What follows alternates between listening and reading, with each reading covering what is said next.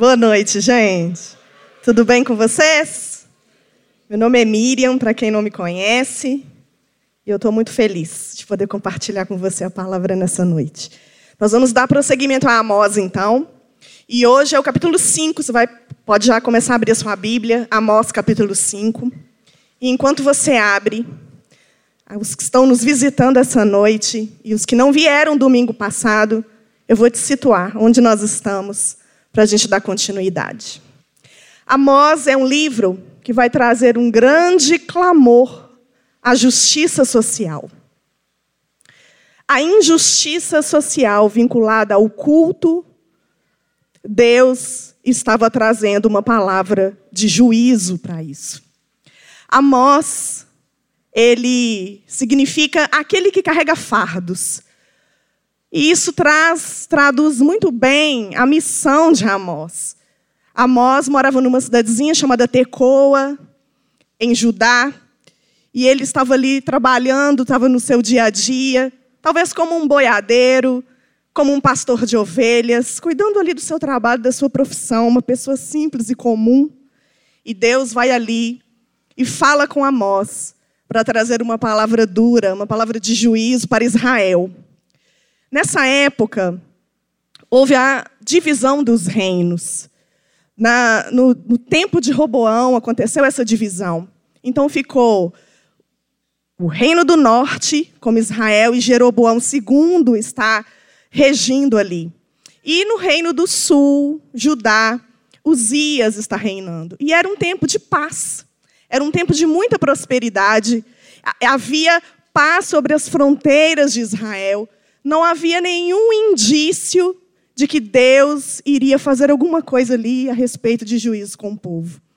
Então Amós, ele recebe essa incumbência, esse desafio tão grande de sair da sua terra e ir para um reino que não era seu, para falar para pessoas ricas, pessoas importantes, ao que eles não queriam ouvir.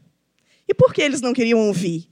Porque Israel foi escolhida por Deus mas eles não entenderam por que foram escolhidos. Israel foi escolhido por Deus para ser uma nação missionária, para ser uma nação que fosse exemplo para os outros povos. Os outros povos veriam em Israel como seria adorar o verdadeiro Deus, mas eles entenderam tudo errado. Eles entenderam que seria uma nação exclusivista. E o pior de tudo, eles começaram a adorar os outros deuses dessas nações. Por isso Deus se levanta, levanta esse profeta, e ele vai trazer então a sua mensagem de fora para dentro. Ele começa a trazer as suas denúncias de juízo nas nações que estão em volta de Israel. Então, muito provavelmente, Israel começa a prestar atenção em Amós, porque eles estavam gostando muito bem daquela fala de Amós a respeito do povo. Mas logo depois vem a denúncia de juízo para Israel. Israel então vai repreender uma religião formal que segue os ritos, mas que ela é uma, uma religião auto-indulgente. O que seria uma religião auto-indulgente?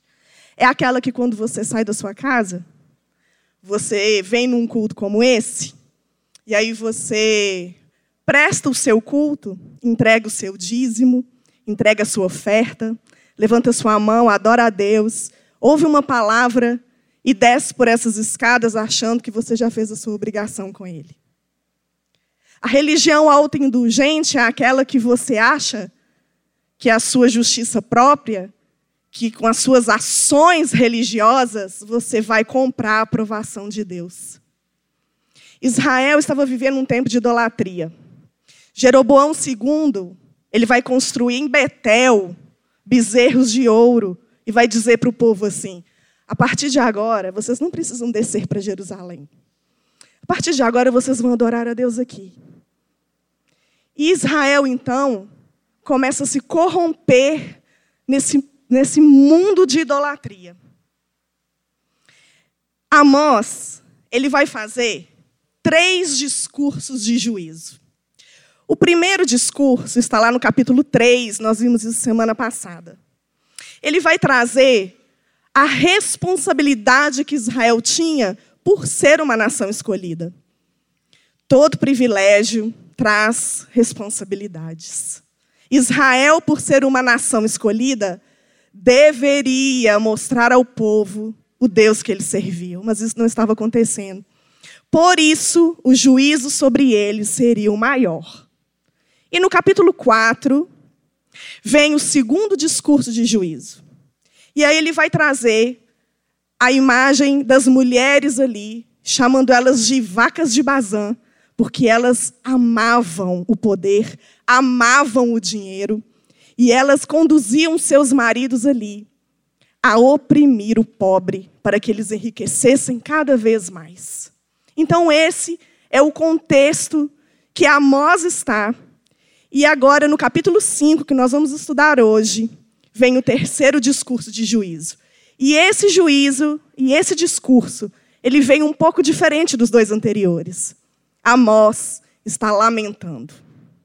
Porque ele está vendo a morte da nação. Então vamos acompanhar a leitura? Amós capítulo 5, verso 1. Ouvi esta palavra que levanto como lamentação sobre vós, ó casa de Israel. Caiu a virgem de Israel, nunca mais tornará a levantar-se. Estendida está na sua terra, e não há quem a levante. Porque assim diz o Senhor Deus: a cidade da qual saem mil conservará cem, e aquela da qual saem cem conservará dez à casa de Israel. Pois assim diz o Senhor à casa de Israel: Buscai-me e vivei. Porém, não busqueis a Betel nem venhais a Gilgal, nem passeis a Berseba, porque Gilgal certamente será levada cativa. E Betel será desfeita em nada. Buscai ao Senhor e vivei, para que não irrompa na casa de José como um fogo que a consuma, e não haja em Betel quem o apague. Vós que converteis o juízo em alosna e deitais por terra a justiça, Procurai o que faz o sete estrelo e o Órion, e torna a densa treva em manhã, e muda o dia em noite, o que chama as águas do mar e as derrama sobre a terra, Senhor é o seu nome. É ele que faz vir súbita destruição sobre o forte e ruína contra a fortaleza. Aborreceis na porta ao que vos repreende e abominais o que fala sinceramente. Portanto, visto que pisais o pobre, e dele exigis tributo de trigo, não habitarei nas casas de pedras lavradas que tendes edificado, nem bebereis do vinho das vides desejáveis que tendes plantado. Porque sei serem muitas as vossas transgressões e graves os vossos pecados. Afligis o justo, tomai suborno e rejeitai os necessitados na porta. Portanto, o que for prudente, guardará então silêncio, porque o tempo é mau. Buscai o bem e não o mal, para que vivais. E assim o Senhor, o Deus dos exércitos, estará convosco, como dizeis. Aborrecei o mal e amai o bem, e estabelecei na porta o juízo. Talvez o Senhor, o Deus dos exércitos, se compadeça do restante de José. Portanto, assim diz o Senhor, o Senhor Deus dos exércitos: em todas as praças haverá pranto, e em todas as ruas dirão: ai, ai. E ao lavrador chamarão para o pranto e para o choro os que sabem prantear. Em todas as vinhas haverá pranto, porque passarei pelo meio de ti, diz o Senhor. Ai de vós que desejais o dia do Senhor. Para que desejais vós o dia do Senhor? É dia de trevas e não de luz como se um homem fugisse de diante do leão e se encontrasse com ele o urso, ou como se entrando em casa, encostando a mão à parede, fosse mordido de uma cobra. Não será, pois, o dia do Senhor trevas e não luz? Não será completa a destruição, a escuridão, sem nenhuma claridade? Então, nesse primeiro discurso de Amós, neste terceiro discurso, ele vem trazendo com choro. O profeta, ele vem trazendo uma palavra dura, mas há um lamento. É um canto fúnebre, porque ele está vendo que a Virgem de Israel caiu.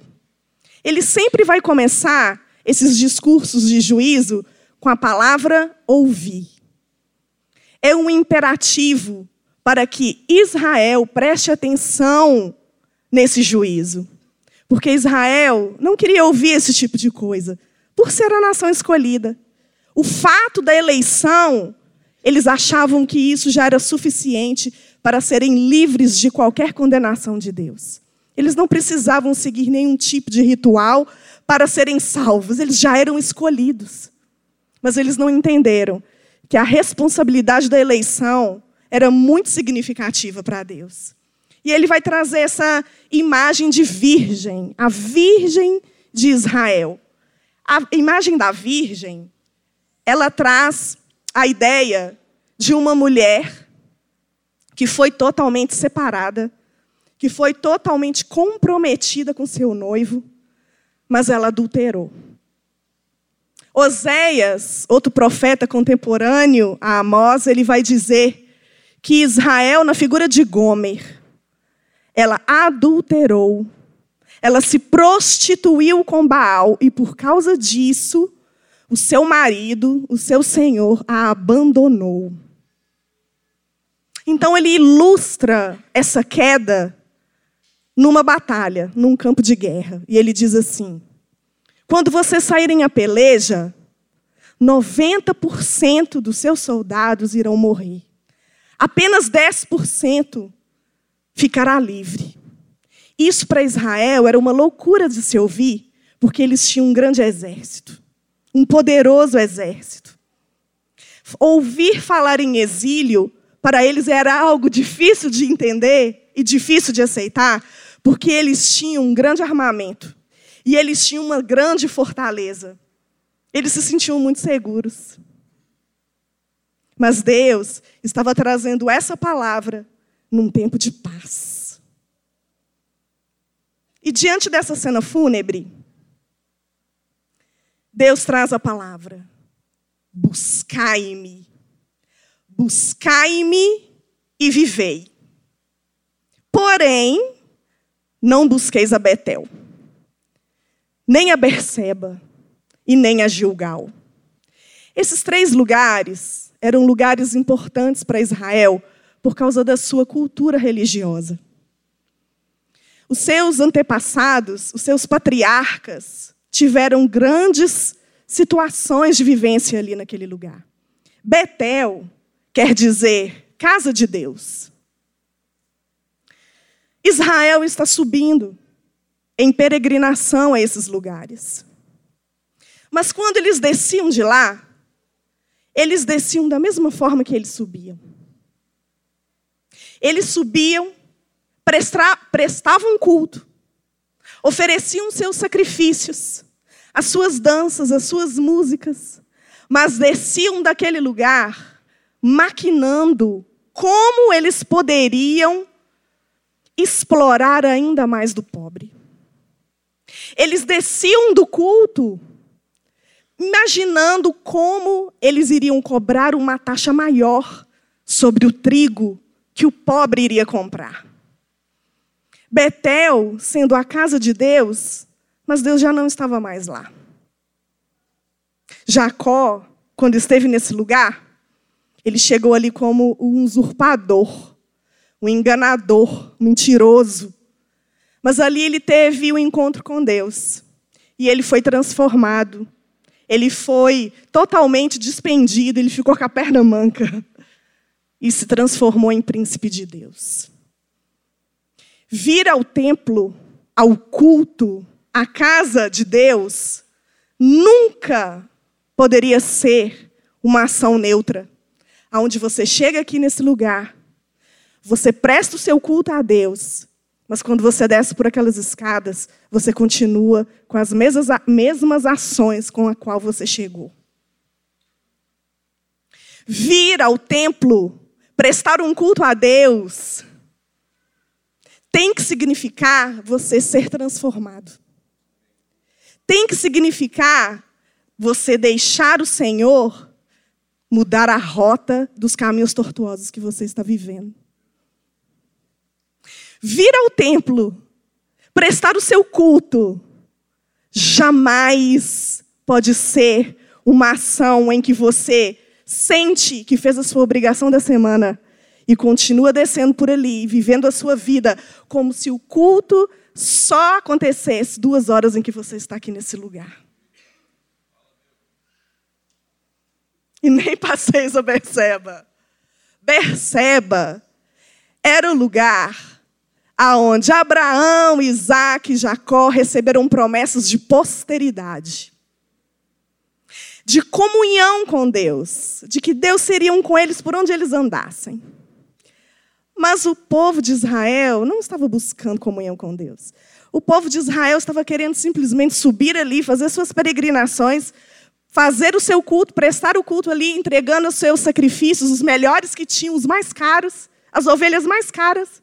E aí eles queriam ali, ó oh Deus, tudo bem, já prestei o meu culto, já fiz a minha obrigação, agora eu vou embora e tchau. E por que, que eu entro nessa conclusão? Porque eles continuavam oprimindo o pobre. A vida não teve transformação. E nem venhais a Gilgal. Gilgal era um lugar onde o povo de Israel se acampou pela primeira vez depois de atravessarem a terra prometida. Foi o lugar aonde cessou o maná e começou as novidades da terra. Foi o lugar aonde Josué, com a sua tropa, partiu para vencer em Jericó. Era lugar de vitória, de novidade, de bênção.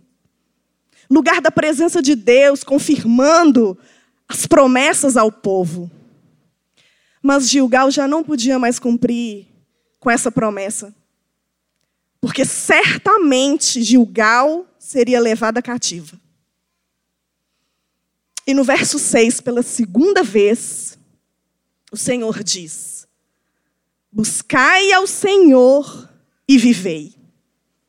Mas aí você pode pensar comigo: mas não era uma morte? Israel já não tinha morrido aos olhos do profeta? Deus não estava trazendo uma palavra, uma punição certa? Em todo o tempo da história, quando Deus traz uma palavra de juízo, Ele sempre vai trazer uma palavra condicional para que eu e você venhamos nos arrepender dos nossos pecados. Isso é graça. A graça existe no Velho Testamento também. A presença de Deus é tão forte. E ele diz assim: não busque religião, busque a mim. Não busque esses lugares, mas busque a mim. Então a gente pode pensar assim: então quer dizer que eu posso vir aqui neste lugar prestar um culto a Deus e mesmo assim não estou buscando a Deus? Sim, é possível. Porque se você busca a Deus, o arrependimento tem que ser uma realidade na sua vida. Porque se você busca a Deus, a forma como você se relaciona com seu irmão tem que ser de justiça e juízo. A forma como você se relaciona com as pessoas tem que ser uma forma de amar o próximo. E se isso não tem acontecido, pode ser que você esteja fazendo uma peregrinação, adorando a Deus, mas sem a presença dele para transformar sua vida. E aí, no verso 7, ele vai trazer uma realidade, um dos pecados gravíssimos que Israel estava cometendo que nas portas da cidade, os juízes, os anciãos da cidade, eles estavam trazendo um juízo totalmente errado, porque eles estavam sendo corrompidos. Eles estavam sendo subornados pelos ricos. Então o pobre não tinha vez. O pobre não tinha como se defender, porque quem daria a sentença estava sendo comprado pelos ricos. E aí Deus traz uma palavra vocês têm transformado o juízo em alosna. A losna é uma planta muito comum em Israel, que é bem conhecida por ser venenosa, por ser amarga, por trazer morte. Então Deus está falando aqui: o juízo que vocês têm trazido é um juízo que tem matado as pessoas. É um juízo que tem trazido morte e não vida. Todas as vezes que vocês oprimem alguém, o, tiram o direito de alguém, você está matando essa pessoa. Olha no verso 8 comigo. Procurai o que faz o sete estrelo e o Órion, e torna a densa treva em manhã e muda o dia em noite, e o que chama as águas do mar e as derrama sobre a terra, Senhor é o seu nome. É ele quem faz vir súbita destruição sobre o forte e ruína sobre a fortaleza. E por causa disso, porque o povo, os ricos da cidade, estavam totalmente corrompidos, com a corrupção em suas mãos, Deus ainda fala: vocês não têm me adorado. Vocês têm adorado esses deuses. Os assírios, os cananeus, eles adoravam as estrelas, as constelações, o sol, a lua. Mas o Senhor está trazendo aqui: vocês preferem adorar aquilo que eu criei do que o Criador. Mas quando virá, quando vir o meu juízo, não vai ser o acaso, não será fenômeno da natureza, vai ser a minha mão. Porque no capítulo 4, Deus está falando para o povo o que ele já estava trazendo em juízo, e o povo não estava percebendo que era a mão de Deus. Muitas vezes, muitas coisas acontecem na nossa vida, e pode ser que não seja obra do acaso e nem obra do diabo, mas pode ser o próprio Deus trazendo um juízo sobre nós. Eles não achavam que Deus seria capaz de trazer algo, porque eles eram os escolhidos. Mas Deus vem demonstrando a sua soberania na criação e dizendo: Eu intervenho na história e eu estou vendo o que vocês estão fazendo. E acusações severas vêm nos capítulos 10, 11 e 12, onde o povo não estava trazendo juízo à porta da cidade. Eles não suportavam os juízes honestos. Eles odiavam e abominavam quem falavam a verdade quem queriam trazer a justiça e a verdade. Você pode pensar comigo como era difícil para Amós estar tá levando uma palavra dessa para esse povo? Quão desafio era esse? Eles eram cruéis com os pobres. Eles viam o povo como um terreno a ser explorado. E aí eu quero perguntar para mim e para você essa noite. Vamos trazer uma reflexão a nós. Como você tem se relacionado com as pessoas que estão ao seu redor? Como você se relaciona com seus empregados ou com alguém que presta um serviço para você? Será que você paga um preço justo para essas pessoas? Será que você paga os seus impostos em dia, mesmo achando que é um absurdo, que são muito exorbitante o preço, que não é justo você pagar algo que é um roubo? Você acha que é um roubo isso? E aí você não faz a sua parte como cidadão? Será que você tem usado as pessoas que estão próximas de você como escada para chegar em algum lugar onde você quer? Será que a corrupção está apenas lá nos governantes e a gente vai fazer né, esse ato de política no domingo que vem votando em alguém. Mas será que você acha que são só eles que estão corruptos ou, ou nós? E como igreja, será que existe corrupção na igreja? Será que os nossos relacionamentos são sempre a base de o que você tem para me oferecer? Mas se você não tem nada para me oferecer, eu não quero andar com você. Mas por que eles faziam isso? Porque eles eram amantes do dinheiro. Como você se relaciona com o dinheiro? E quem é o Deus que você serve? No verso 13. Portanto, o que for prudente guardará então silêncio, porque é tempo mau. E mediante essa situação de total suborno, corrupção, em que esses juízes estavam aplicando a sua função mediante o pobre, Deus vem falar: vocês calaram a voz do pobre. Vocês não deixaram o pobre se defender. Mas agora vem o meu juízo e é melhor vocês guardarem silêncio. Deus é um Deus de justiça. Ele é Deus de justiça. E pela terceira vez, no verso 14, Deus diz: Buscai o bem e não o mal, para que vivais, e assim o Senhor, o Deus dos exércitos, estará convosco, como dizeis. Pela terceira vez, há esse clamor do coração de Deus: Buscai-me, buscai o bem, não busque a religião, não busque os ritos, busque a mim como me agradar. Porque às vezes, irmãos, a gente a gente tem essa postura de achar que quando você faz alguma coisa em relação a Deus ou para Deus, você está comprando a aprovação dele. Mas Deus não pode ser subornado. Buscar a Deus e não buscar a religião é um desafio para nós. Porque o culto, o culto que nós prestamos aqui, é para Deus e não é para nós mesmos. Você já prestou atenção que às vezes a gente faz uns comentários assim? Eu não gosto daquele pregador. Eu não gosto daquela pessoa que canta aquele louvor. Eu não gosto desses louvores. Peraí, mas o culto não é para mim para você, não. O culto não é para nós, o culto é para Deus. Você vem aqui prestar um culto para Deus. E você já parou para pensar também em como julgamos errado?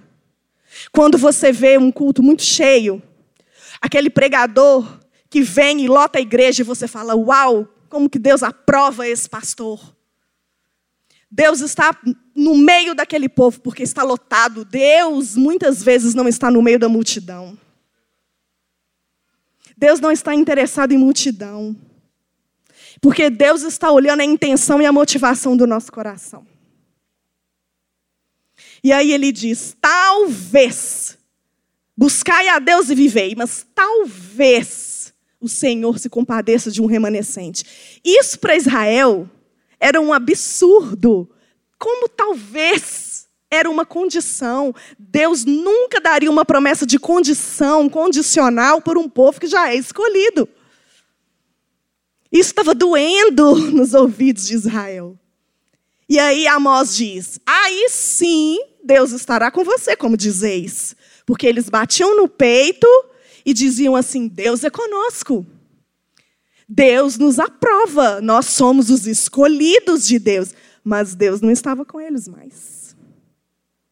E por três vezes, no capítulo 14, 15 e 16, versículos 14, 15 e 16, Deus vai se apresentar como o Senhor dos exércitos.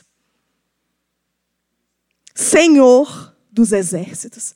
Porque o povo já não conhecia esse Deus como Senhor.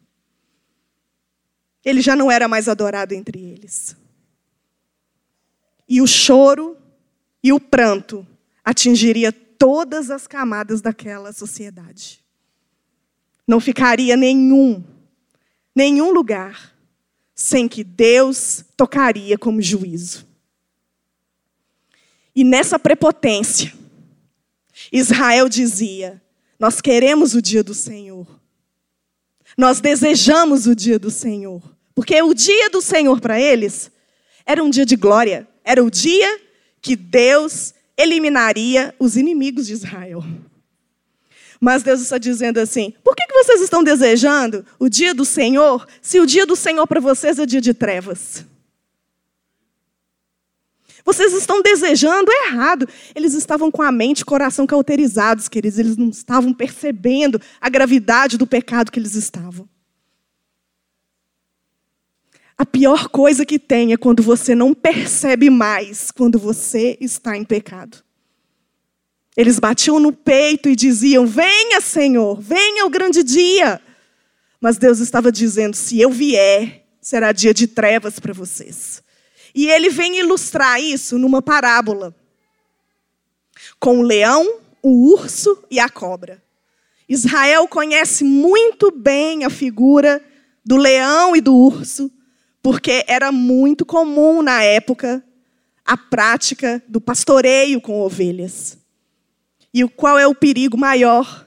Era quando o leão e quando o urso vinham para pegar aquele rebanho. Então, Amós diz: se vocês se verem livres do leão, que já é difícil, e mesmo assim vocês se verem livres do urso, vocês vão entrar numa casa aparentemente segura e quando você colocar a mão na parede, uma cobra vai te picar. Ou seja, não terá escapatória. A segurança aparente de que Israel vivia com o seu grande exército, com a sua grande fortaleza, aquilo não serviria para nada. Poderia vir uma vitória, poderia vir uma segunda vitória, mas Deus aplicaria o seu juízo àquele povo. Vamos continuar nossa leitura no verso 21? Amós 5, 21. Aborreço, desprezo as vossas festas e com as vossas assembleias solenes não tenho nenhum prazer. E ainda que me ofereçais holocaustos e vossas ofertas de manjares, não me agradarei deles, nem atentarei para as ofertas pacíficas de vossos animais cevados. Afasta de mim o estrépito dos teus cânticos, porque não ouvirei as melodias das tuas liras. Antes, corra o juízo como as águas e a, ju e a justiça como o ribeiro perene. Apresentaste-me vós sacrifícios e ofertas de manjares no deserto por quarenta anos, ó casa de Israel. Sim, levaste Sicute, vosso rei, que um, vossa imagem, e o vosso Deus estrela que fizestes para vós mesmos.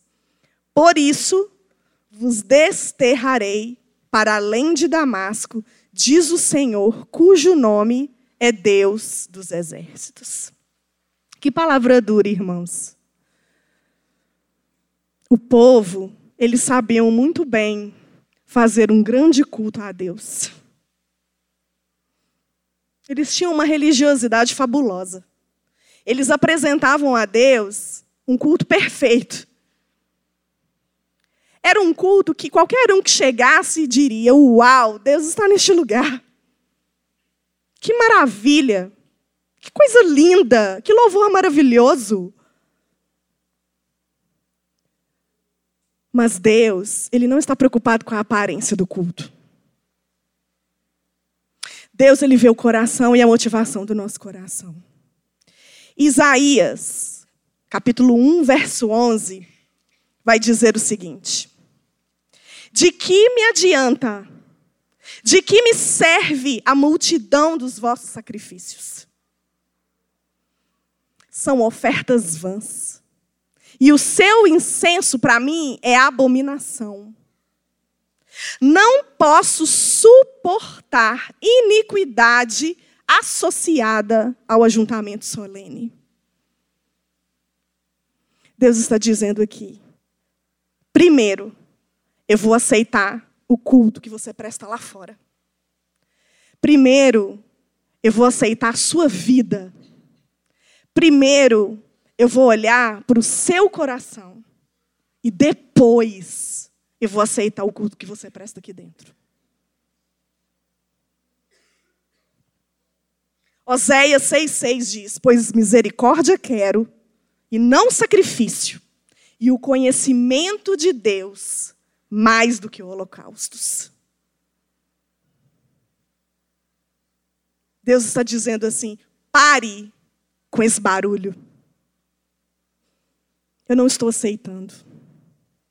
E esses verbos, aborreço, desprezo, eles estão ligados lá em Levítico 19, quando Moisés vai ensinar ao povo que o sacerdote, ele precisa pegar a oferta, examinar a oferta, para saber se ela é pura ou não, se ela é aceitável ou não. E aí sim o povo traria a oferta diante do Senhor. Deus está dizendo aqui: esta oferta que vocês estão trazendo para mim é impura. Esta oferta que vocês estão trazendo para mim não condiz com aquilo que eu disse para vocês, porque ela está associada à idolatria e ela está associada à injustiça social. 1 Samuel 15, 22. Tem porventura o Senhor tanto prazer em holocaustos e sacrifícios, quanto ao que se obedeça a sua palavra? Eis que o obedecer é melhor do que o sacrificar. E a gordura de carneiros, o atender é o melhor do que gordura de carneiros. Primeiro, a ordem de Deus é essa. Primeiro, ele vai aceitar o culto que você presta lá na sua casa, lá no seu trabalho, no seu dia a dia, como você trata a sua esposa, como você trata o seu marido, como você trata os seus filhos, como você trata o seu irmão. E não é assim que diz no Novo Testamento, nos evangelhos, que diz assim: você vai trazer a sua oferta no altar? Então, se você tiver alguma coisa contra o seu irmão, deixa a oferta aqui no altar, vai lá e concilia com ele. Depois você volta e traz a sua oferta. Sabe por quê? Porque Deus não consegue desassociar o nosso culto horizontal com o nosso vertical. É junto. A forma como você se relaciona com seu irmão está diretamente ligada à aceitação do culto que você presta aqui dentro. Não tem como você ser aceito por Deus você ser amigo de Deus, você ter paz com Deus, se isso não acontece com as pessoas que estão à sua volta. Está ligado.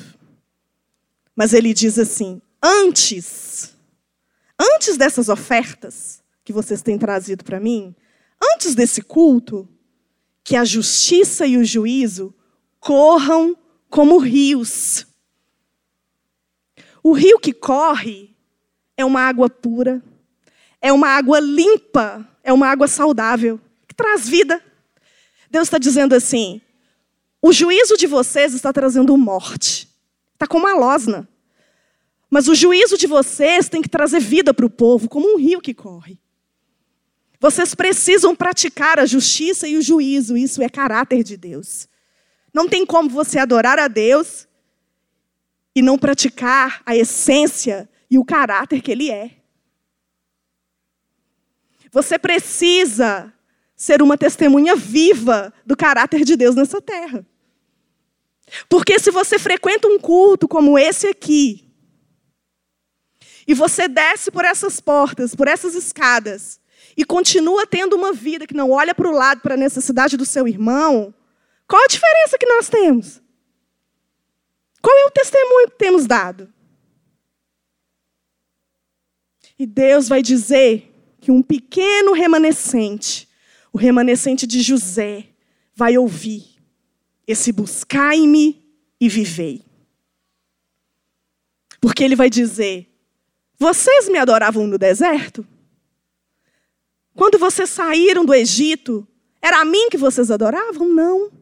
Deus está dizendo aqui: é um pecado recorrente.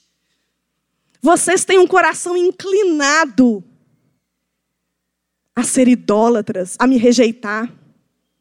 E sabe o que é mais interessante? Quando o povo adorava os bezerros de ouro, eles achavam que estavam agradando a Deus. Eles achavam, eles tinham a prepotência de achar que Deus estava se agradando daquele culto prestado.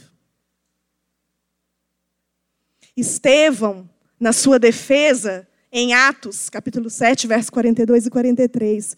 Ele vai trazer exatamente esse texto, dizendo que Israel, por toda a sua história, tinha esse pecado recorrente de idolatria, mesmo com Deus estendendo a mão com a sua graça de perdão e misericórdia.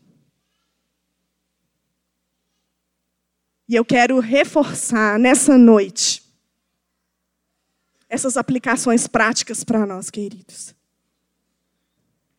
Como nós temos descido do culto prestado neste lugar. Como tem sido a sua segunda-feira de manhã?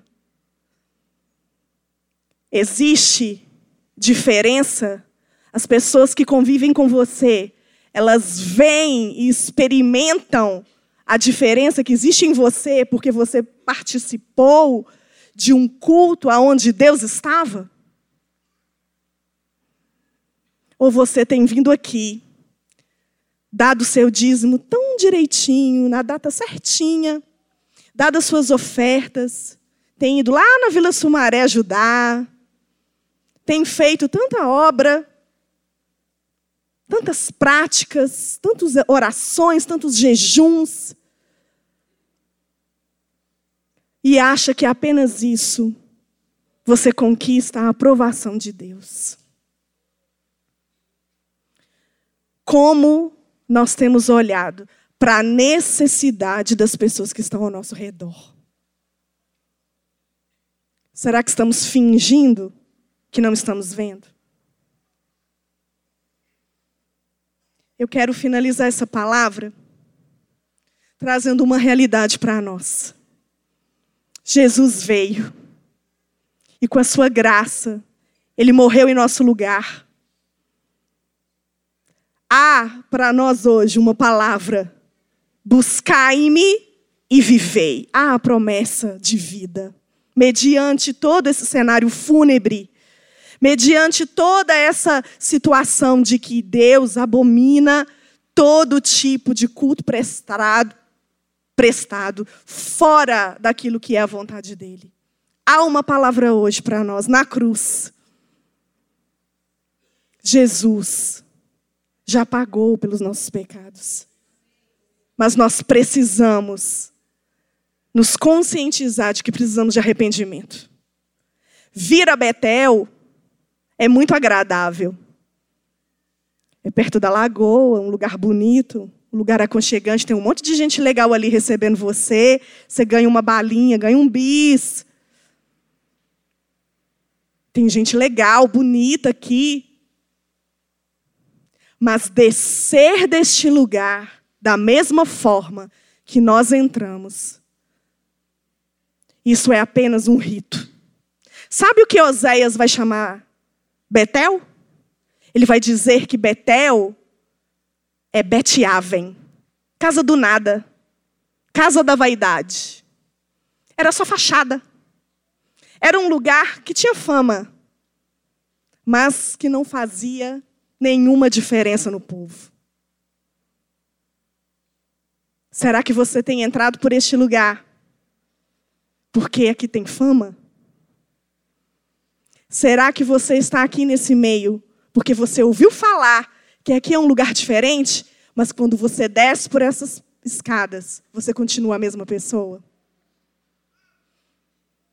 E para finalizar essa palavra, eu quero deixar com vocês Tiago, capítulo 1, verso 27, que diz assim: A religião que Deus, o nosso Pai, aceita como pura e imaculada é esta: cuidar dos órfãos, das viúvas em suas necessidades e não se deixar corromper pelo mundo. Há um culto que Deus aceita. Há um culto que Deus se agrada. É aquele que começa na sua vida lá fora é aquele que Deus se agrada como você trata o seu irmão. E quando você entra por essa porta e oferece o seu culto, ah, querido, sobe como incenso suave a Ele. Vamos ficar de pé no nosso lugar.